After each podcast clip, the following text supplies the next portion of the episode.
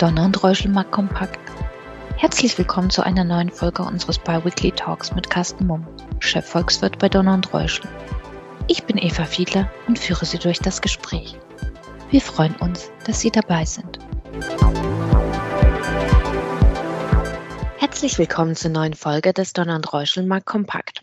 Heute begrüßen wir Sie wieder im Donner und Reuschel Doppelpack, bestehend aus Carsten Mumm und Martin Utschneider. Einen wunderschönen guten Morgen.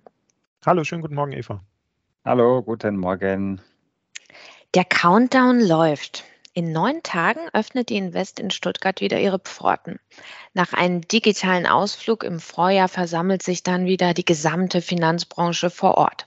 Martin, du als in Anführungsstrichen alter Hase, was erwartest du von der diesjährigen Invest?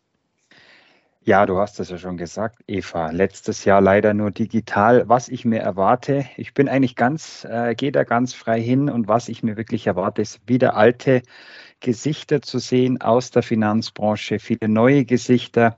Und wenn ich so im Vorfeld äh, mit den Kollegen aus der Branche spreche, da sind wir uns alle einig, hey, endlich sehen wir uns wieder live und in Farbe und freuen uns wieder nicht nur auf virtuelle, sondern dann auch wirklich auf echte und reale Umarmungen. Jeder, der die Invest kennt, kennt ja das breit gefächerte Programm. Also alles voller Highlights, Fachvorträge, Workshops, hochkarätige Diskussionen, Blogger-Lounge, Netzwerkevents, der Press Day und natürlich das Programm der fünf Bühnen. Worauf freut ihr euch vor Ort am meisten?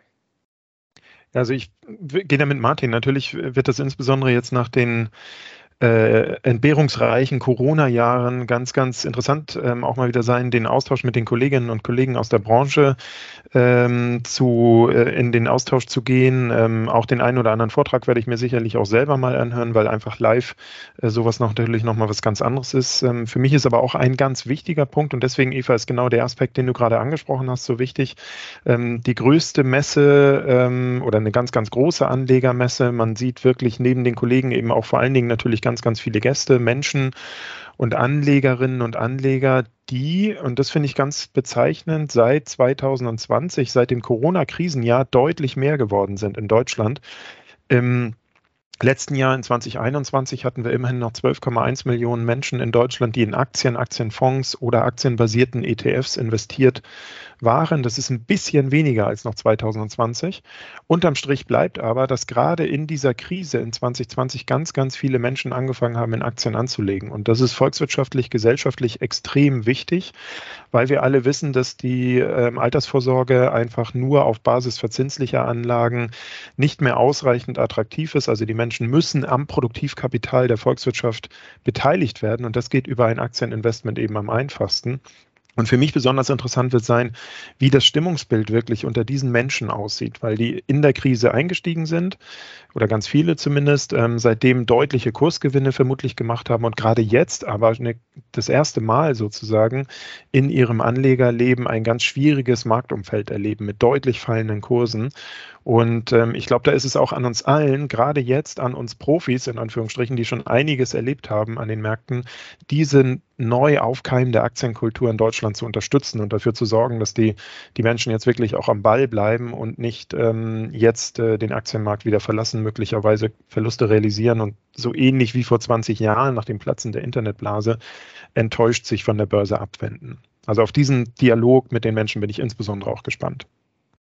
Bleiben wir beim Marktumfeld. Ähm, Krieg in Europa, Lieferengpässe, hohe Inflation, natürlich eine anhaltend hohe Volatilität. Schwierig. Was sollten Anleger beachten?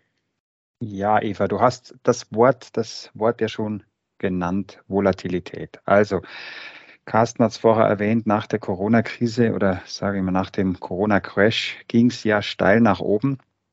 Viele kannten nur eine Richtung, äh, viele waren dann auch blind, sage ich jetzt einmal, und im blinden Vertrauen. Aber wir brauchen ein gesundes Vertrauen. Und die Volatilität ist, birgt zum einen Risiken, birgt auch Chancen und die Volatilität wird nicht geringer werden. Wir haben Rezessionsgefahr, wir haben Stagflation, wir haben mittlerweile in Europa eine Inflation um die 8 Prozent. Ähm, Tschechien hat jetzt 14 Prozent verlautbart. Aber es wird ein schwieriges Marktumfeld bleiben. Aber nicht nur in China ist ja, glaube ich, das Wort für, äh, für Krise bedeutet ja auch gleich Chance. Also äh, die einen werden sich als Verlierer fühlen, wenn man sie nicht an die Hand nimmt, wenn man ihnen nicht passende Konzepte vielleicht auch anleitet. Und es wird auch Gewinner geben. Und denke ich mal, da wird die Börse, das Börsenumfeld sich nicht groß ändern. Ich bin gespannt, äh, wie, sage ich einmal, die Psyche der Anleger ist. Äh, nach diesen zwei Jahren, äh, sage ich einmal, in der wir ja Demut erfahren durften oder mussten, ob jetzt wirklich im Vordergrund weiterhin ist, wie kann ich schnell, möglichst innerhalb kürzester Zeit Geld verdienen oder ob das Gros der Anleger vielleicht auch umdenkt in Sachen, wie kann ich nachhaltig, also lang, nachhaltig auch im Sinne von ESG vielleicht auch in den Markt gehen, um dann aus, diesem, aus dieser Krise, die wir hatten, vielleicht auch für alle eine Chance zu machen. Mhm. Und wo seht ihr die Chancen im zweiten Börsenhalbjahr? Also kann ich inhaltlich unterstreichen, nur was Martin sagte, ähm, das ist ja auch das, was man tatsächlich vermitteln muss, dass äh, die Krise gerade für Aktienanleger Chancen sind, nämlich Chancen, sich zu positionieren in Unternehmen, die äh, trotz Krise gut positioniert sind und die in dem, was dann in der Zukunft kommt, und das ist ja immer der entscheidende Blick ähm, an der Börse, Entwicklung, realwirtschaftliche Entwicklung, werden sechs bis acht oder zehn Monate vorab eingepreist, ähm, die Unternehmen auszuwählen, die eben in dieser Zukunft dann wieder gut dastehen werden.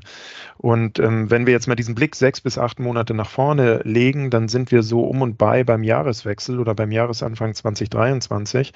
Und wenn wir die heutige Stimmungslage mal betrachten, die natürlich aus gutem Grund überaus negativ ist, also man kann sich ja gar nicht mehr retten vor negativen Nachrichten. Corona in China, Belastung von Lieferketten, mögliches Wiederkehren einer neuen Corona-Welle auch in Europa oder in den USA im Herbst. Die allgemeine Stimmungslage ist natürlich schlecht wegen des Krieges. Wir haben explodierende Energie- und Rohstoffpreise, deutlich steigende Inflation. Also durch die Bank wirklich extrem schwierige Nachrichten. Das gelingt einem kaum, gerade positive Aspekte mal rauszuziehen. Und dennoch werden genau diese positiven Aspekte wieder kommen und die werden zeitnah in den Börsen auch eingepreist werden. Und auch da muss man halt ganz genau mal schauen, was ist das? In, in Europa beispielsweise Beispielsweise haben wir Corona-Restriktionen, die weitgehend abgebaut werden.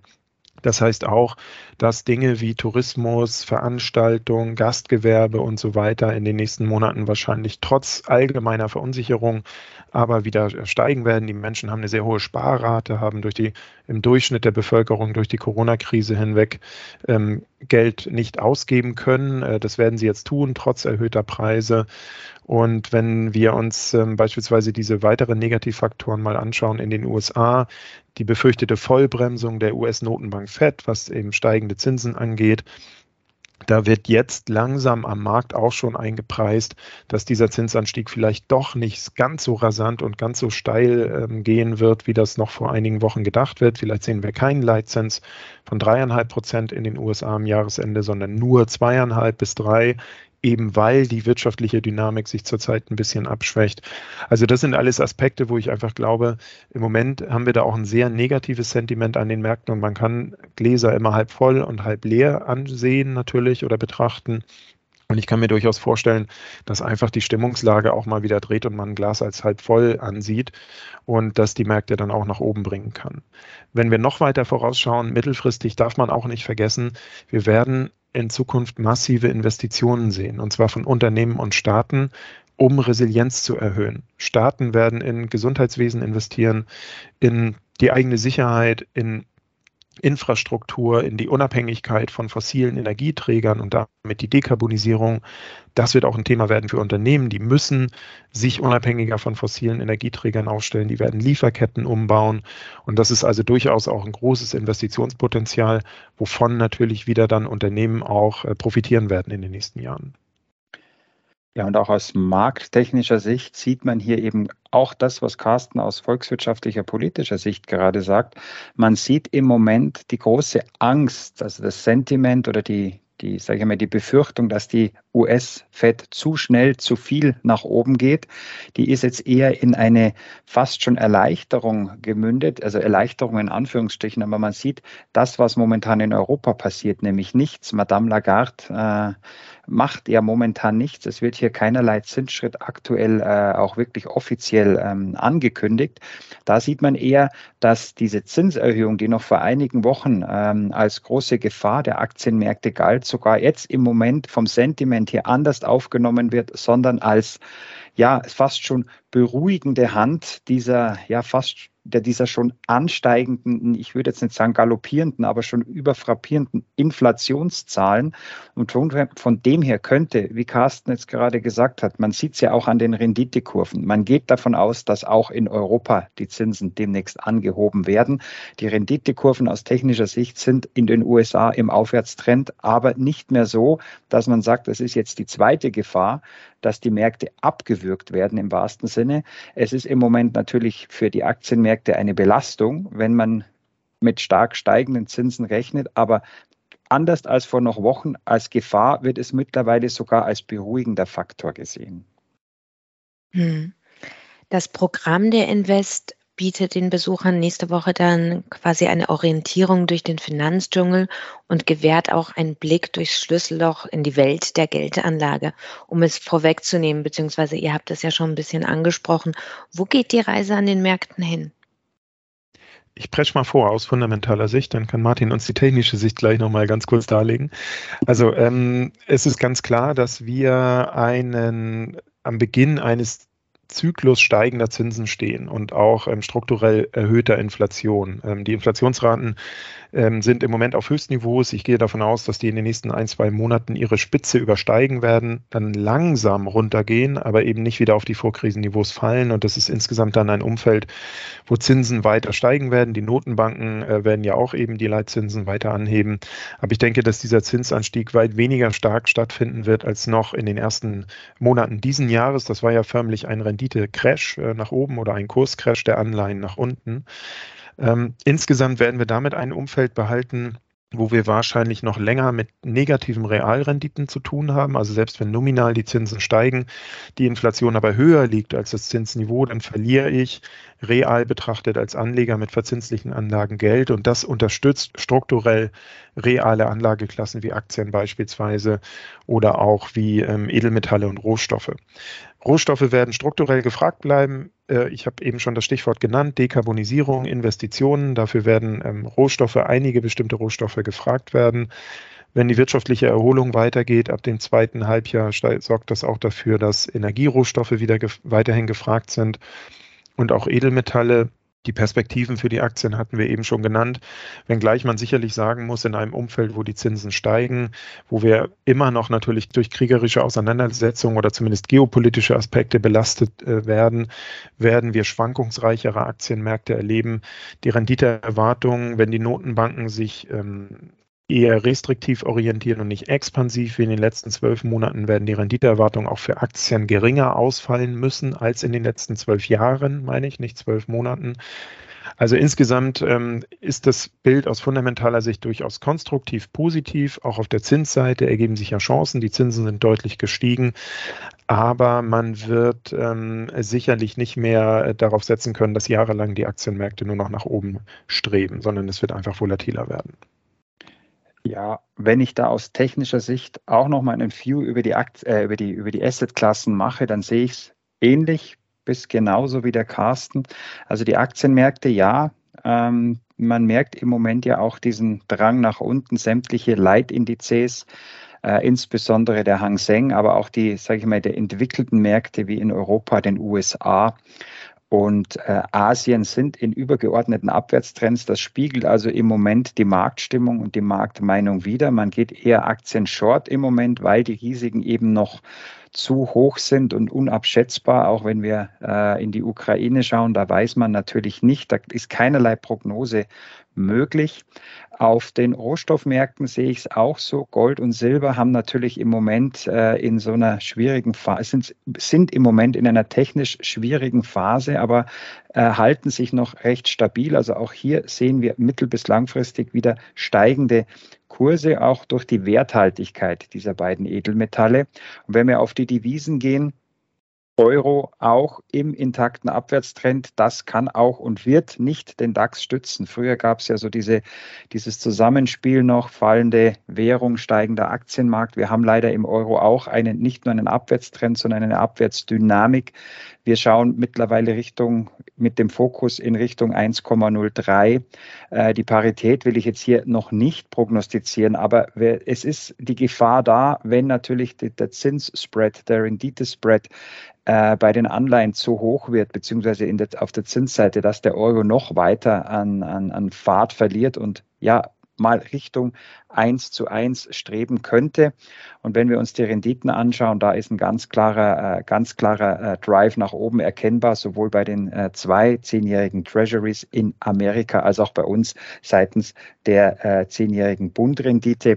Aber, und da gehe ich mit Carsten ganz konform, selbst wenn die EZB auch jetzt die Zinsen erhöhen sollte, äh, es, wird, es wird auf lange Sicht bei negativen Realrenditen bleiben. Ich sage immer bei Surrealrenditen.